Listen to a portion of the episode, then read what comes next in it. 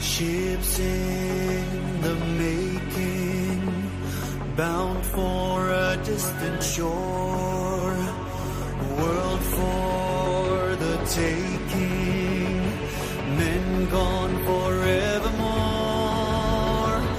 boarding and setting Sexto Continente. Dirigido por el obispo de San Sebastián, Monseñor José Ignacio Monilla.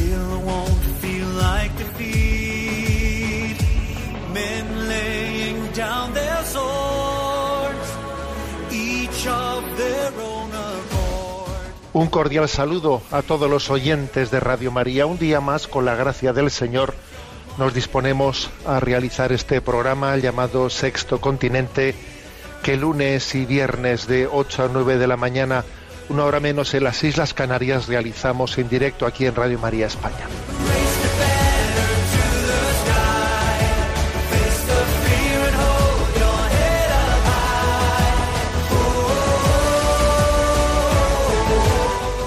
El día de San Sebastián, 20 de enero, según estábamos en la sobremesa, tantos de nosotros, ¿no? Nos llegó la noticia, terrible noticia, de la explosión de gas que había acontecido en la parroquia de la Virgen de la Paloma en Madrid. Hemos sabido posteriormente que en esa explosión fallecieron cuatro personas. Una de ellas, David, un electricista que estaba colaborando allí en la parroquia. Hemos visto unas fotografías mm, preciosas de David con su esposa y con sus cuatro niños bien pequeños que han quedado huérfanos. También hemos conocido que otro de los fallecidos ha sido un sacerdote de 36 años, Rubén, que había sido ordenado sacerdote hace tan solo seis meses y que tenía su primer destino en esa parroquia de la Virgen de la Paloma. Qué misterio es la vida y hasta qué punto no todo lo cuanto en ella acontece nos ha de llamar a poner el corazón en lo importante, lo fundamental en esta vida. Me vais a permitir que comparta con vosotros, a modo de homenaje, a modo de oración, a modo de exhortación, pues una carta escrita por otro sacerdote que se llama José Rodrigo, que comparte lo que le sucedió a los seis meses de su ordenación. Curiosamente, también eh, el sacerdote Rubén, el sacerdote fallecido en esta tremenda explosión de la Virgen de la Paloma, llevaba únicamente seis meses ordenado. Bueno, pues este sacerdote, José Rodrigo, cuenta lo que le aconteció a los seis meses de su ordenación, cuando fue enviado por su obispo a una parroquia del Pirineo aragonés. Lo voy a leer. La carta se, se llama El beso de Jesús. A los seis meses de ordenado, mi obispo me envió a dirigir una parroquia. Tenía que suplir a un párroco que llevaba allí más de treinta años, por lo que me encontré con la no aceptación de los habitantes de aquel lugar. La tarea fue ardua pero fecunda, y no habría tenido tanta fecundidad sin la ayuda de un pequeño llamado Gabriel, el protagonista de este relato. A la segunda semana de llegar a aquel lugar se me presentó un matrimonio joven con su pequeño hijo muy especial, síndrome de Down. Me solicitaban que lo aceptara como monaguillo. Pensé en rechazarlo, y no por ser un niño con, con, capacidades diferentes, sino por todas las dificultades con las que me iniciaba mi ministerio en aquel lugar. Pero no pude decir que no, pues al preguntarle si quería ser mi monaguillo, no me respondió, sino que se me abrazó a la cintura. Menuda forma de convencerme. Lo cité para el siguiente domingo, quince minutos antes de la Eucaristía, y puntualmente allí estaba, con su sotanita roja y su roquete que su abuela le había hecho a mano para la ocasión. Tengo que agregar que su presencia me trajo más feligreses, pues sus familiares querían verlo estrenarse en su papel de monaguillo.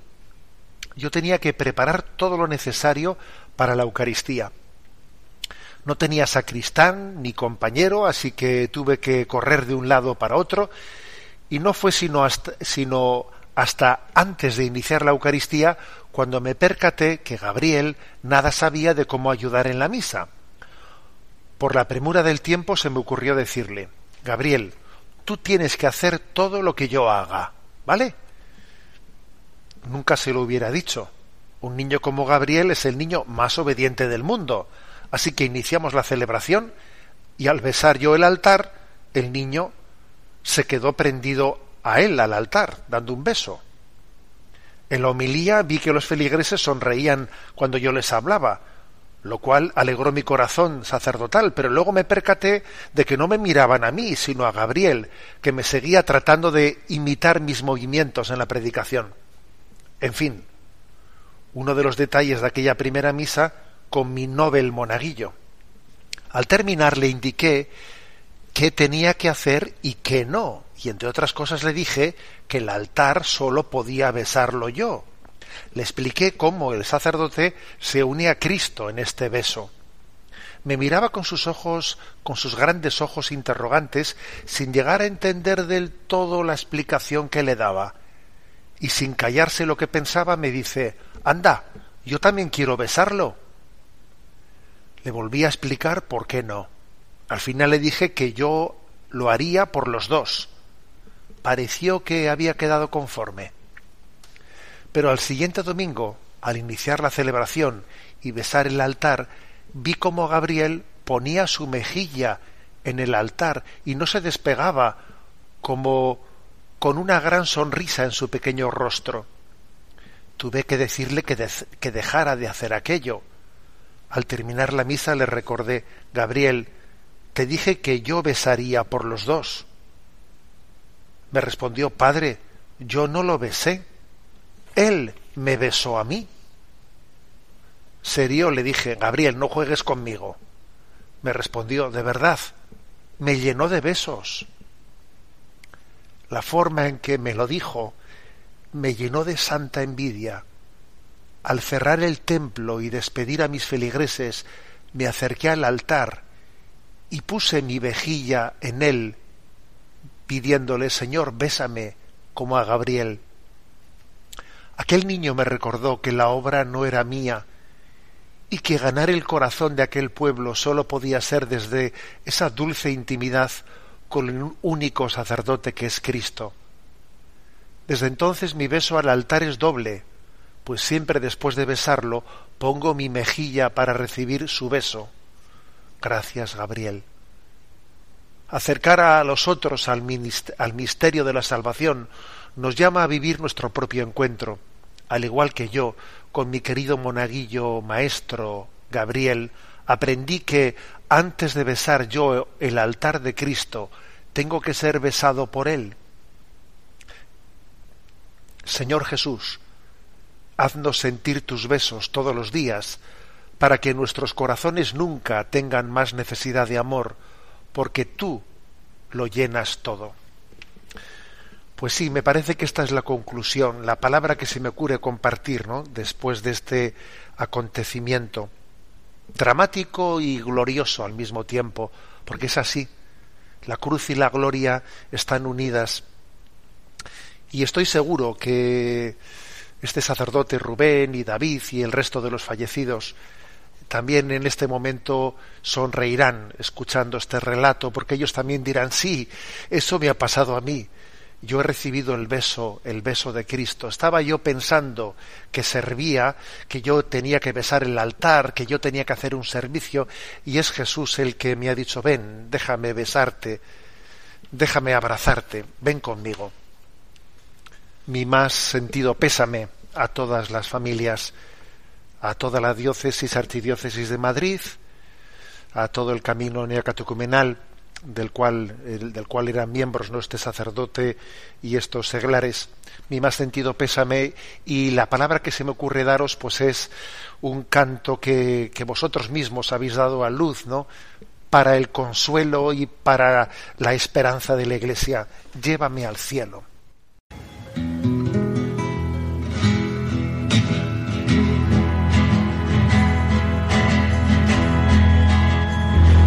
Llévame al cielo,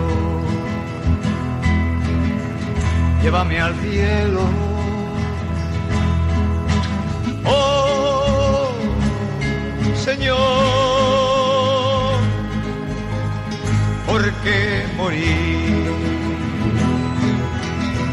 ¿Por morir? Es con mucho lo mejor. Con mucho estar contigo.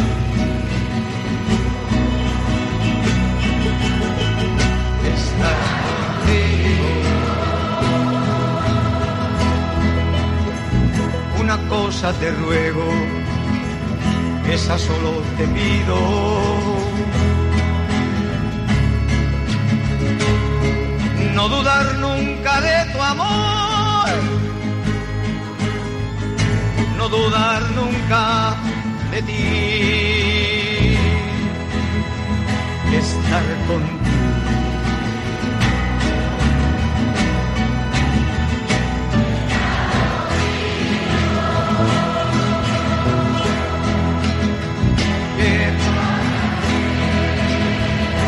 Llévame al cielo.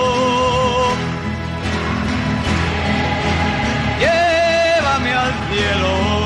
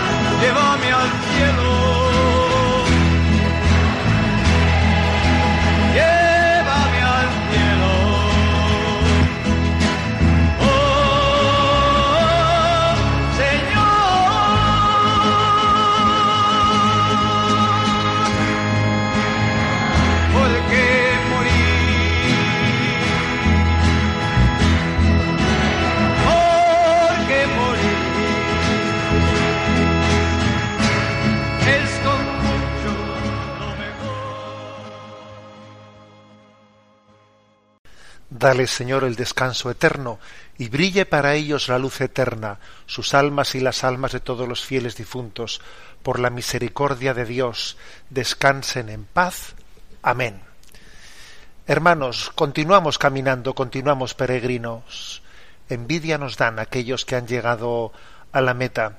Todavía el Señor nos quiere aquí en esta batalla, en esta batalla de la vida. Vamos a emprenderla con decisión. Sexto Continente es un programa que tiene interacción con los que sois usuarios de redes sociales, de Instagram y de Twitter a través de la cuenta arroba obispo munilla, con los que sois usuarios de Facebook a través del muro que lleva mi nombre personal de José Ignacio Munilla. Los programas anteriores, tanto en el podcast de Radio María como en la página web en ticonfío.org, en la que están también entrelazados otros recursos de evangelización que vamos poco a poco generando. El tema que he elegido para hoy eh, me he servido de un reportaje publicado en Aciprensa, otra de esas páginas de información religiosa y de evangelización que merecen la pena, en Nazi Prensa, con fecha del 29 de mayo eh, del año pasado, se publicó un reportaje que tenía el siguiente título. Vais a ver que, bueno, pues que es eh, de los que pone el dedo en un tema muy delicado. Diez consejos prácticos para la lucha diaria contra el diablo. ¿Cómo luchar contra el diablo? Creemos en los católicos, creemos en su existencia, la existencia de los ángeles caídos que, habiéndose rebelado contra Dios, eh, intentan también que nosotros nos apartemos del camino de Dios. Dios ha puesto muchos medios ¿no? a nuestra disposición para poder hacer frente a la tentación diabólica. Y bueno, pues eh, este artículo al que me refiero está inspirado en otras reflexiones que se publicaron en un artículo del National Catholic Register eh, en donde, en base a dos entrevistas, una de ellas con un exorcista, con una experiencia de, más de 40 años, sacerdote de Pensilvania, Monseñor John Esef, y otra con un obispo, con el obispo de Springfield, Monseñor Thomas eh, Paporkit. Bueno, pues la verdad es que eh, esas dos entrevistas fueron un poco, digamos, el caldo de cultivo de la elaboración de este este artículo, ¿no? Estos diez consejos prácticos para la lucha diaria contra el diablo, que yo voy a eh, pues desgranar, eh, como he hecho en otras ocasiones, tomándome mis libertades. ¿no? En primer lugar, el primer consejo, odiar el pecado y mantenerse alejado del mal. ¿eh? Bueno, esto es importantísimo, es importantísimo. Es decir, la mejor manera de hacer frente al diablo es odiar el pecado. Odiar el pecado supone que uno tenga no únicamente una decisión ¿eh? de intentar luchar contra el pecado, sino que su sensibilidad también se haya, ido, se haya ido labrando de tal manera que se haya ido convenciendo que el pecado es una gran desgracia, ¿no? que es enemigo de mi, de mi felicidad. Cuando nosotros mantenemos una relación con el pecado de decir, bueno, yo sé que es contrario a la voluntad de Dios, por lo tanto, como es contrario a la voluntad de Dios, pues yo me debo de oponer, pero, pero no tengo, no, no siento, a ver si me explico, no siento alergia, ¿eh? alergia al pecado, eh, pues entonces estamos en una posición de debilidad para que el hombre pueda verdaderamente ¿no? Eh, vencer al diablo, tiene no únicamente que resistir la tentación ¿no? para no caer en el pecado, sino odiar el pecado, eh, tener auténtica alergia, alergia hacia él. ¿eh? Esto creo que para poder alcanzarlo es muy importante el acto de contrición en el acto de contrición uno se puede centrar en dos cosas. En decir, eh, a ver, si algo le hace sufrir al corazón de Dios, ¿no? Si este aspecto de mi vida, ¿no? Eh, pues imaginémonos, por ejemplo, pues lo que es, eh, pues una alguien que tiene una debilidad especial, pongamos un ejemplo con el alcohol, y se percata de que el alcohol se ha convertido para él en una puerta hacia el pecado, porque genera hacia él no pues una atracción que no es capaz de dominar y eh, le, hace perder no pues el señorío y las riendas de su vida. Bueno pues ante ante esta realidad puede haber dos digamos dos caminos para tener eh, para conseguir ese odio hacia el pecado en este caso no ese odio hacia esa hacia esa posesión eh, que tiene pues o ese poder que tiene el alcohol sobre él un camino es el de subrayar el aspecto teologal, es decir, todo aquello que le hace, que, supone una ofensa al corazón de Dios, todo aquello que supone ofender a Dios, pues para mí no puede haber nada más grave en esta vida que ser yo motivo de ofensa a Dios. Si algo le ofende al corazón de Dios, ¿no? En mí, en mí debería de suscitar tal, pos, tal hipótesis, ¿no? tal posibilidad de que lo que yo hago en mi vida le esté ofendiendo a Dios, debería de suscitar, pues, pues eso, ¿no? un rechazo total y absoluto, ¿no? Lo último que puede hacer, que puede hacer un, un hijo es ofender a su padre, ¿no? Bueno, pues este, este aspecto, ¿no? El aspecto de odio al pecado porque sé que le ofende al corazón de Dios es una, es un camino. Pero también nos ayuda, obviamente, el que mm, suscitemos el odio al pecado por otro conducto, por el conducto de decir hasta qué punto lo, ofende a Dios lo que daña al hombre. Y es que este recurso mío, ¿no? Pues al, al alcohol que me está esclavizando, me está haciendo un daño tremendo, me está destrozando, me hace perder mi dignidad, ¿eh? Etcétera, etcétera, ¿no? Y esto mismo, pues podemos decirlo de todos los pecados en esta vida, por ejemplo, de los pecados contra la pureza, que en mí no se suscite un odio al pecado de impureza porque ofende al corazón de Dios. Y yo, es una barbaridad, ¿no? O sea, que, que, que mis actos ofendan al corazón de Dios. Y por otra parte, porque, porque me hace perder la dignidad, porque, porque me hace esclavo, ¿no? Esclavo de las pulsiones interiores, ¿no? Porque me, hace, porque me impide aprender a amar, ¿no? Aprender a amar en, en madurez, ¿no? Bueno, pues esto es, este es el primer consejo práctico de cómo luchar contra el diablo. El que a través de un acto profundo de contrición y a través de una reflexión en su vida consiga no solo rechazar el pecado, sino odiar el pecado, verdaderamente, pues podemos decir que, eh, pues que parte parte de, de un punto, o sea, de un punto de un nivel muy importante en su acción, en su, en su lucha contra el diablo. Al mismo tiempo, eh, quien, quien consigue, ¿no? O sea, quien recibe el don de Dios de odiar al pecado, eso mismo le llevará a mantenerse alejado de las situaciones que a uno le ponen en, en, eh, pues en proximidad de poder caer. ¿eh? En la medida que tenga un verdadero odio hacia el pecado, ya me cuidaré de no ponerme en situaciones en las que me ponga en riesgo ¿no? de poder caer en ese pecado. Bueno, este es el primer consejo práctico. ¿Cómo luchar contra el diablo? Primero, procurar odiar el pecado porque no olvidemos que Satanás, la, la, razón de ser de su acción es llevarnos al pecado. El segundo consejo es el siguiente, no hablar directamente con el diablo. Bueno, quizás nos pueda sorprender, ¿no? Esto. Primeramente se puede, se debe de interpretar esto en el sentido literal de la palabra, eso de no hablar con el diablo.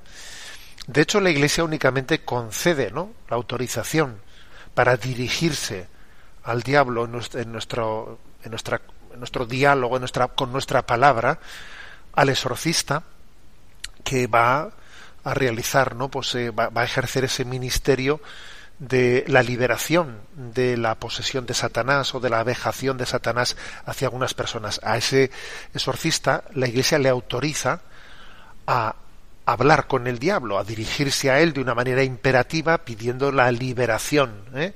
la liberación de esa persona que ha sido poseída o vejada por el demonio. Pero eh, fuera de esa circunstancia, un cristiano no debe de entrar nunca, eh, nunca en diálogo, en diálogo con, con Satanás, eh, en ninguno de los casos. Por cierto, que el Papa, con más de una ocasión, ha, en algunas homilías especialmente, ha referido la siguiente expresión: con el diablo no se dialoga. Es una frase muy del Papa Francisco, ¿no? Que se está refiriendo ya no únicamente ¿no? A, a, esa, a ese sentido literal de la palabra de ponerse a hablar con el demonio, sino no entrar, digamos, eh, en negociaciones con la tentación, no entrar a negociar con la tentación, que es una manera de ponerse a hablar con el demonio, ¿no?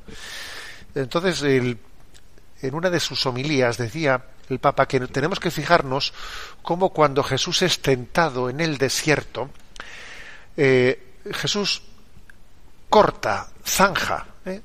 haz que estas piedras se conviertan en panes.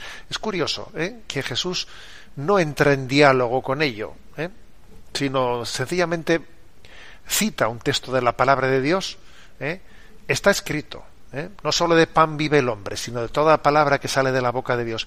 O sea, es decir, no se pone ni a darle razones ni entra en conversación, le corta. O sea, con, el, con la tentación lo que hay que hacer es cortar, cortar por lo sano, no ponerte en diálogo con ella. Si te pones a dialogar, ¿eh? a dialogar con la tentación, estás perdido. ¿eh? De ahí la famosa expresión con el diablo, no se dialoga, se corta, se corta por lo sano. Que fijaros cuál es la manera que tiene Jesús de responder a las tres tentaciones del desierto. Corta por lo sano, mentando un texto de la palabra de Dios. No entra, no entra en diálogo y así él nos enseña, ¿no? a proceder. ¿Qué nos ocurre con frecuencia en nuestros días? Pues que, bueno, que entramos en diálogo y entramos en diálogo con la tentación. Y fijaros cómo la Iglesia nos ha enseñado que si que tenemos que responder a la tentación, pues eh, con el con la virtud absolutamente contraria, ¿no? Contra la soberbia, humildad, sin entrar en diálogo. Contra la avaricia, generosidad. Contra la lujuria, castidad contra la ira, paciencia, etcétera, etcétera, etcétera, ¿no? Pero cuando entramos en diálogo, para buscar ahí un punto intermedio, estamos perdidos. ¿eh? Y, es frecuente que el hombre entre en diálogo con la tentación y entonces pretenda pues llegar no sé a, a, qué pacto no bueno pues mira entre la soberbia y la humildad bueno pues vamos a quedarnos con un orgullo digno no y entre la avaricia y la generosidad, bueno, pues venga, una sana ambición. Y entre la lujuria y la castidad, bueno, pues una naturalidad sensual. ¿eh? Y entre la ira y la paciencia, bueno, pues un carácter espontáneo. Y entre la gula y la templanza, bueno, pues venga, un gusto propio. ¿eh?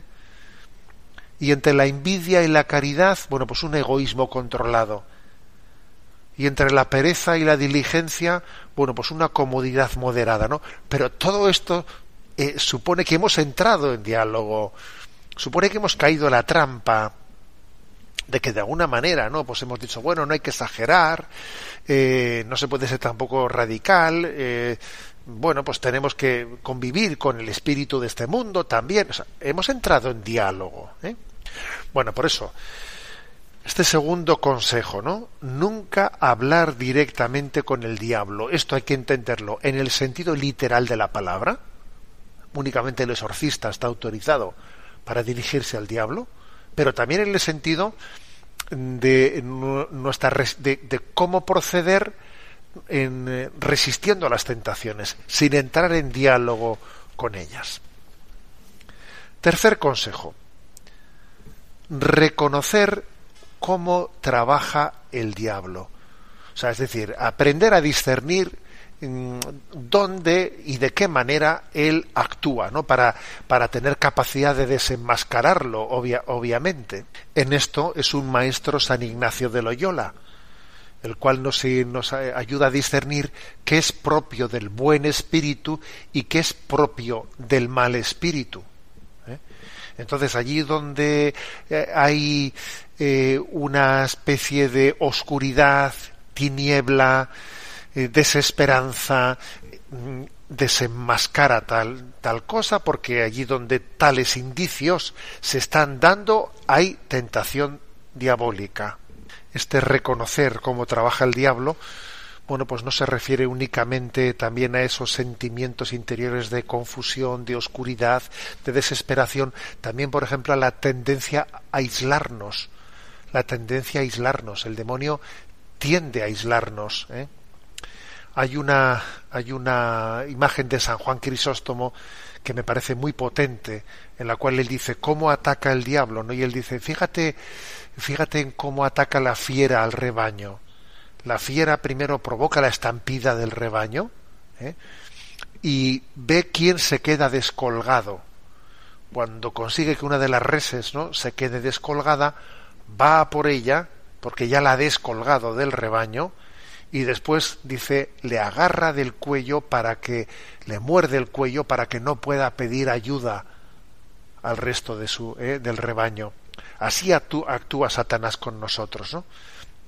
Que nos descuelga, nos deja en la soledad, ¿no?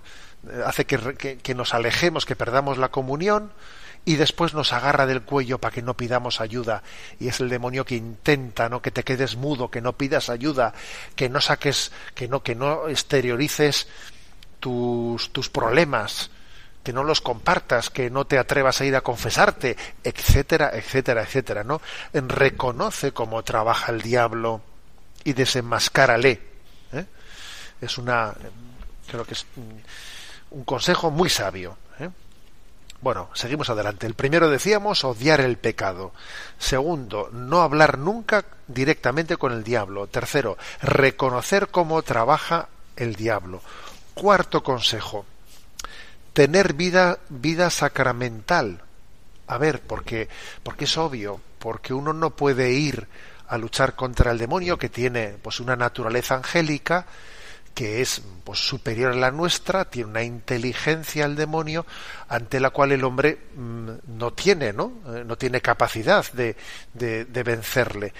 necesitamos recurrir a los medios de gracia y los sacramentos tienen esa capacidad de, de blindarnos. ¿eh? Vivir en gracia de Dios eso es básico, es básico, es determinante, ¿no? Los sacramentos nos permiten vivir en gracia de Dios y que nosotros seamos inexpugnables, inexpugnables a la, a la acción de, del demonio. Fijaros bien, no hay mejor exorcismo que vivir en gracia de Dios, ¿eh? O sea, cualquier eh, cualquier consideración de que a mí me gustaría, pues igual que la Iglesia hiciese, eh, pues o que alguien, no, algún especialista, un exorcista hiciese, a ver, no hay mejor exorcismo que vivir en gracia de Dios, que mantener nuestra nuestra alma eh, habitada por el Espíritu Santo, que alimentarla con el cuerpo y sangre de Jesucristo. O sea, tener vida sacramental es determinante, ¿eh? determinante para poder hacer eh, frente al diablo. Sin eso, sin eso, ¿eh? pues no hay nada que hacer. Quinto consejo. El quinto consejo es utilizar los sacramentales. Sacramentales que son el agua bendita, rosarios, escapularios, que de alguna manera fueron dados a la Iglesia por inspiración del Espíritu Santo ¿eh? pues para ayudarnos a la santidad no el recurso a los sacramentales pues es, tiene también una gran fuerza un gran valor en la lucha contra el diablo y por cierto es muy interesante cuando uno lee el libro de la vida de Santa Teresa de Jesús Santa Teresa de Ávila cómo ella subraya el gran valor del agua bendita para hacer huir a los demonios y evitar que regresen y es que además cuenta todo tipo de detalles, ¿no? De detalles de, de, batallas y de peleas que ella tuvo en su, en su vida contra el demonio, de cómo eh, a veces eh, echaba mano de, la, de una cruz que tenía para pues para espantar a los demonios, pero que después retornaban hasta que se dio cuenta que cuando recurría al agua bendita, pues tenían tenía ese ese poder, ¿no? El agua bendita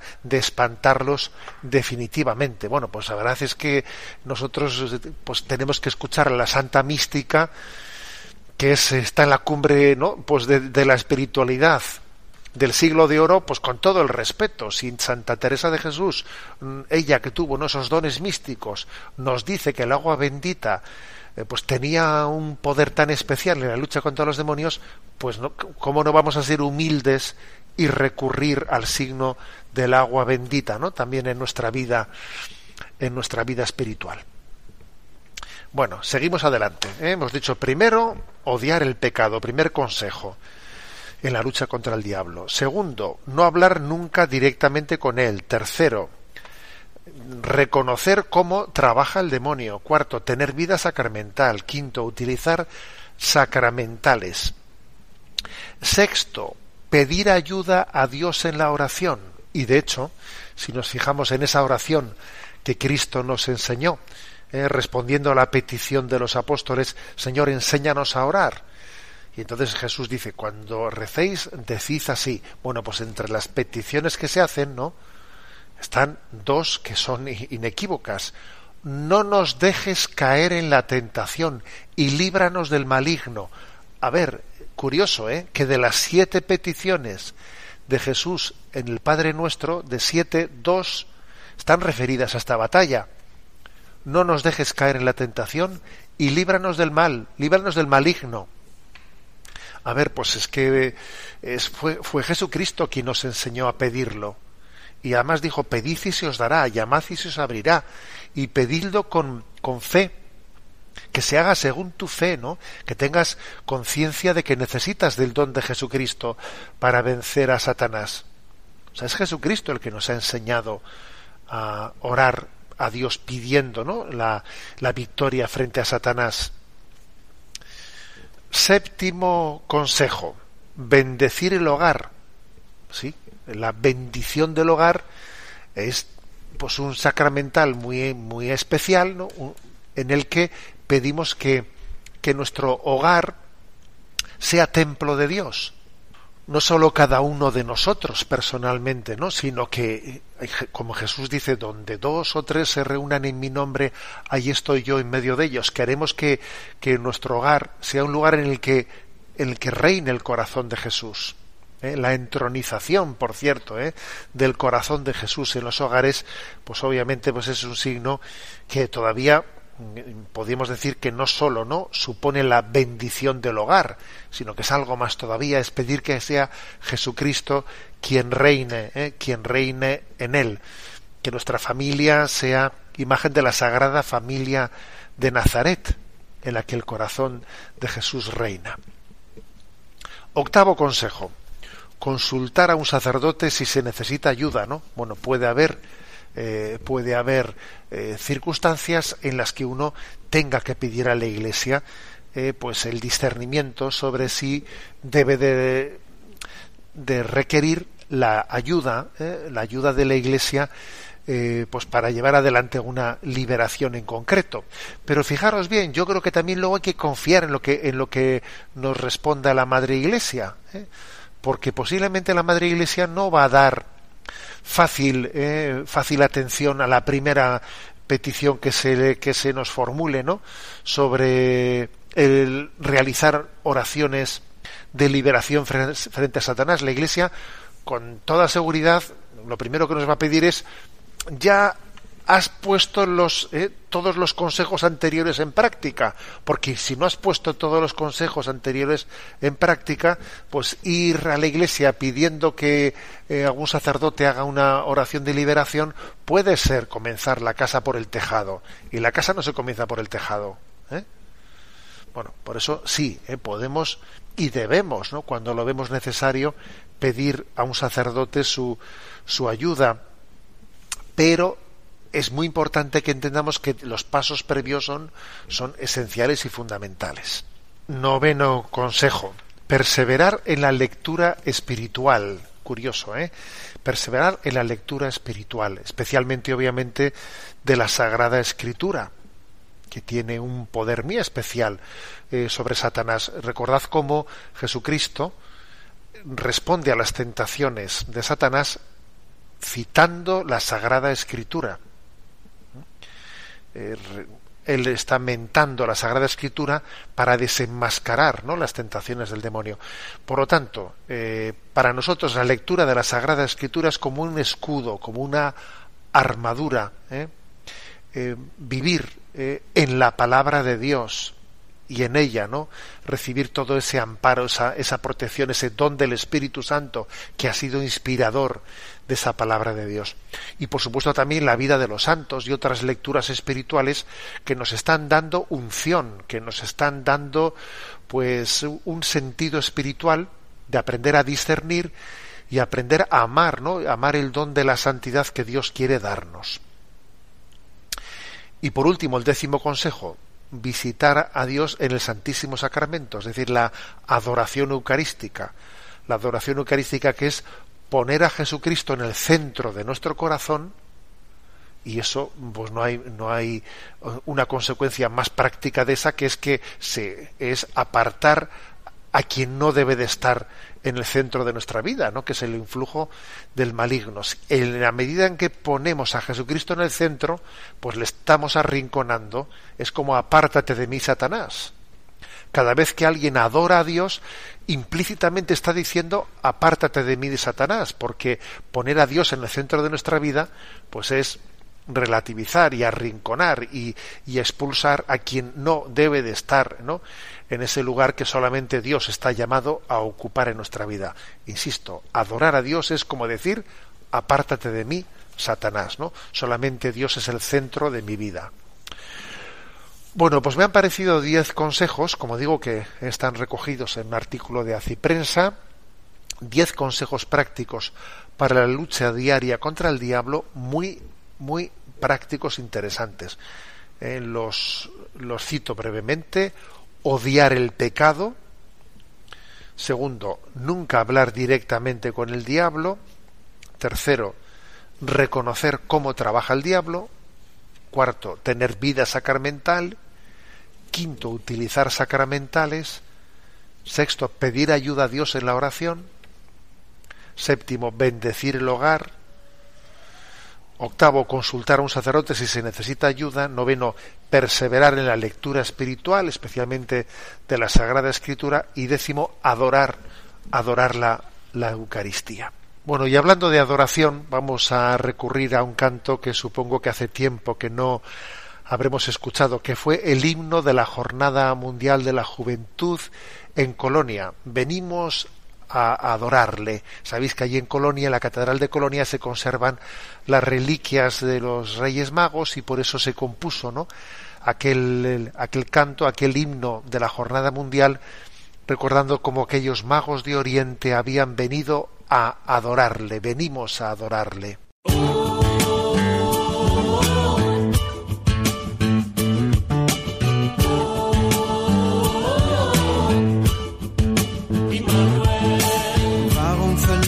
Könige ihre Paläste? Warum verfolgten Könige einen wandernden Stern? Warum beugten Könige vor einem Kind ihre Knie? Als man sie fragte, sagten sie, Venimus adorare Deum. Venimus adorare Eum Immanuel Venimus adorare Eum Venimus adorare Eum Immanuel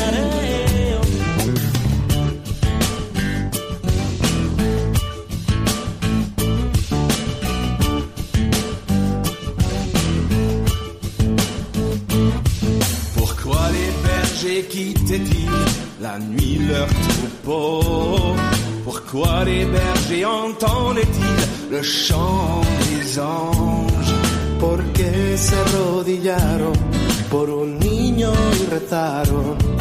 A estas preguntas contestaron. Oh, oh.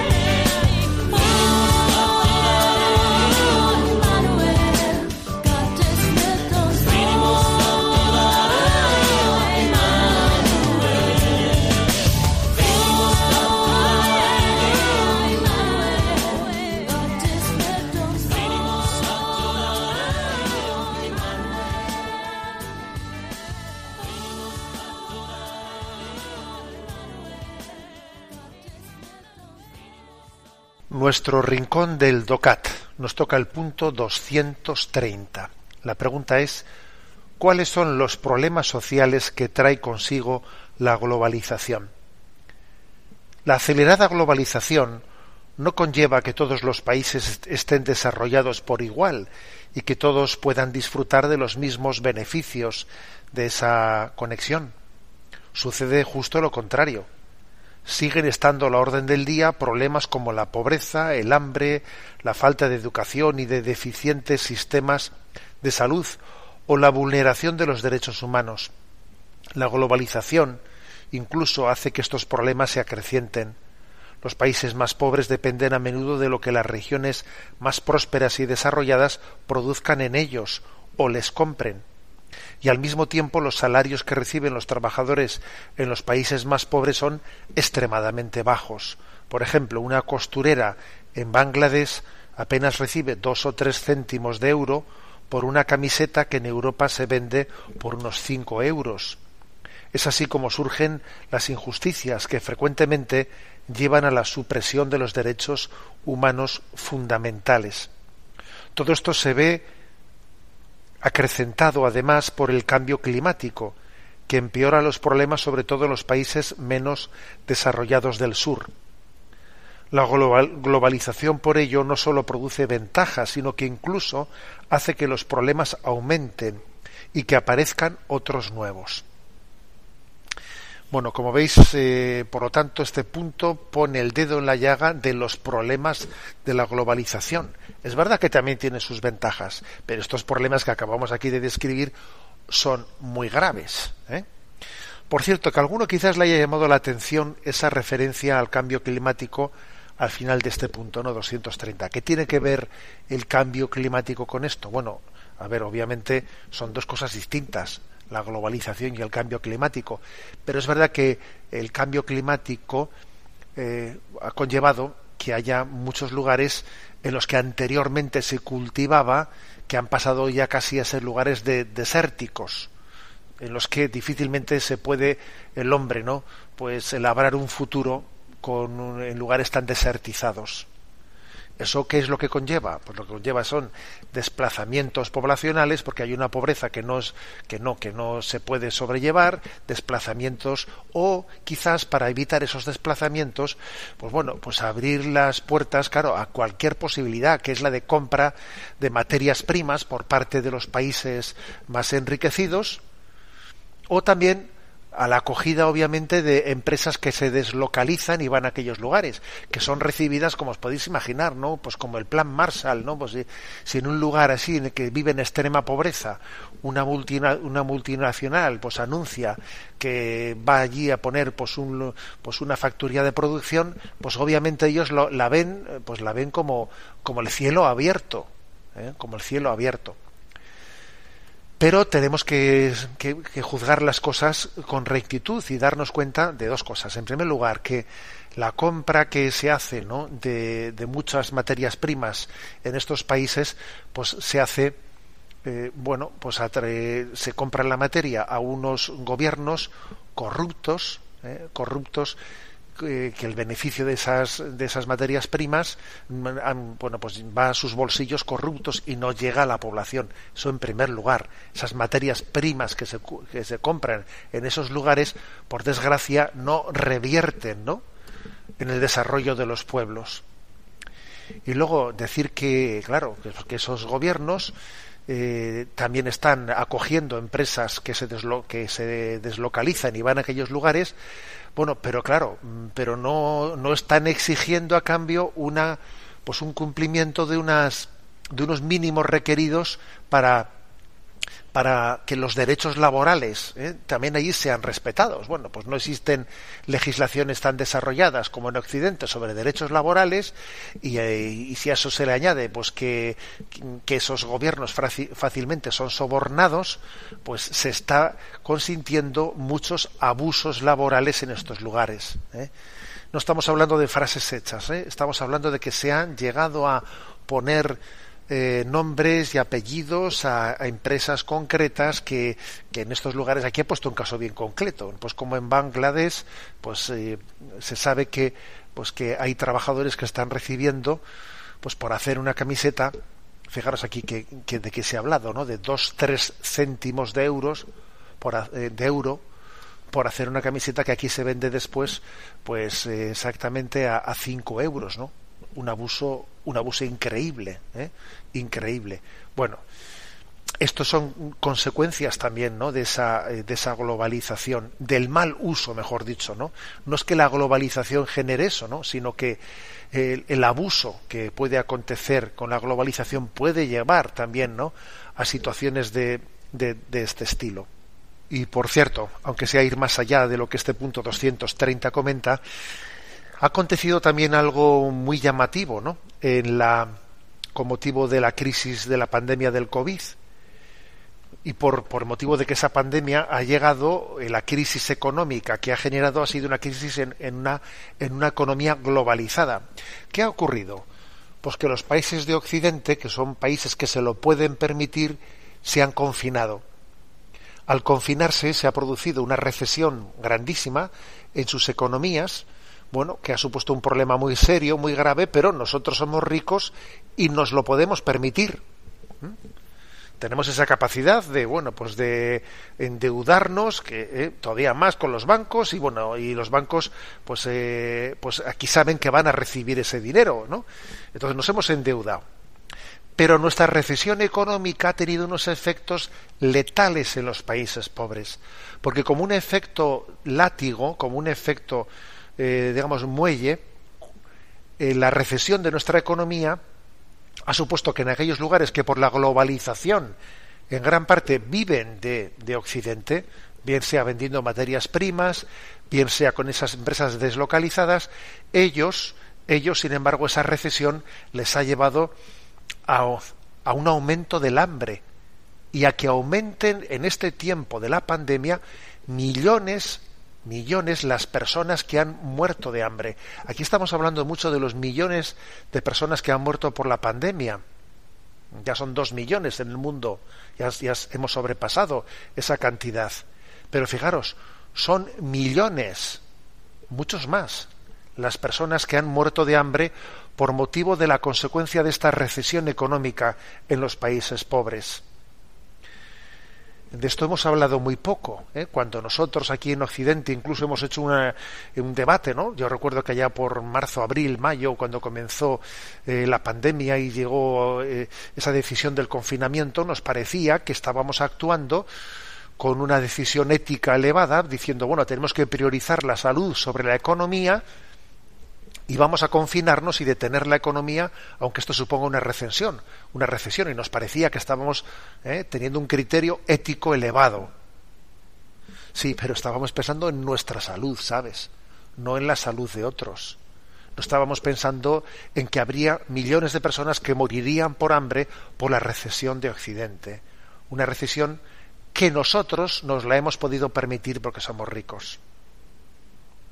Sé que lo que estoy diciendo es duro, pero es, es un dato bien constatable, que mientras que ha ido, según datos del Banco Mundial, según había ido ¿no? en, años anteriores, año tras año, gracias a Dios, había ido disminuyendo ¿no? el, el número de, los, de las personas en el planeta que vivían en la pobreza extrema, sin embargo, llegados a este momento, ha aumentado en gran manera, revertiendo pues el descenso anterior ha aumentado el número de, la, de, quienes están en pobreza extrema y quienes mueren de hambre. ¿no? Es también un efecto de la globalización combinado con el efecto de, de la recesión de la pandemia. Bien, tenemos el tiempo cumplido. Me despido con la bendición de Dios Todopoderoso, Padre, Hijo y Espíritu Santo. Alabado sea Jesucristo.